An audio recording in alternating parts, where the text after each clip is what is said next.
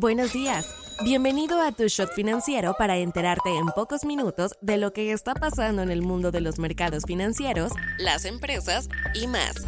Nos encuentras todas las mañanas, de lunes a viernes, en tu plataforma de streaming favorita. Esto es Tu Shot Financiero, un podcast de Business Drive traído a ti por Inventa. Hoy es miércoles 13 de diciembre y estas son las noticias del día. ¿Con qué?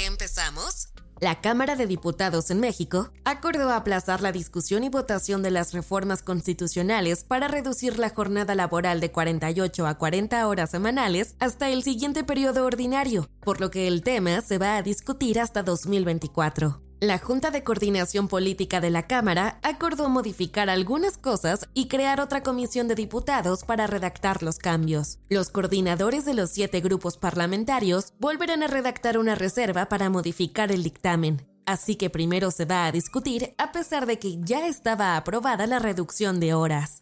Al parecer, la principal discusión va a ser que la entrada de la reforma sea gradual dependiendo de las industrias. En octubre se hizo un parlamento abierto sobre la reforma, donde la defensa empresarial decía que no era el tiempo para aprobarla. Y al mismo tiempo se está malabareando el tema del aumento al salario mínimo.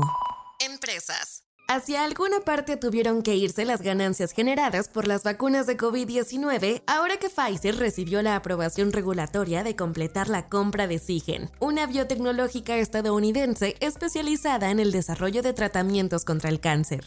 La farmacéutica anunció en un comunicado que espera que la adquisición se cierre este 14 de diciembre a cambio de 43 mil millones de dólares.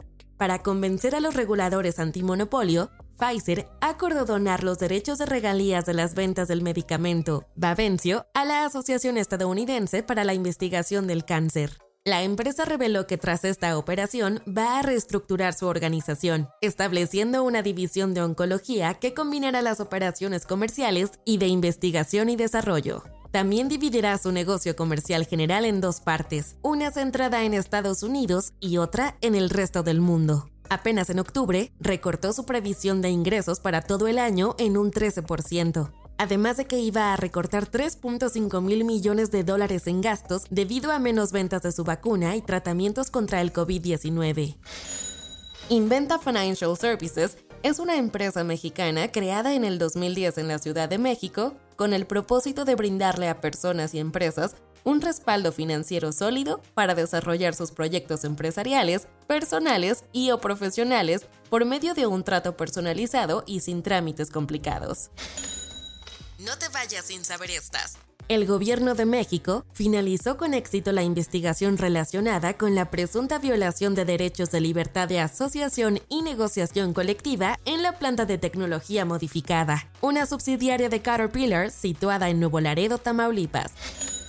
La startup de movilidad eléctrica, Vamo, informó haber obtenido con éxito una financiación de serie A por un monto de 30 millones de dólares. La ronda fue liderada por Monashis y contó con la participación de Construct Capital y Maniv Mobility.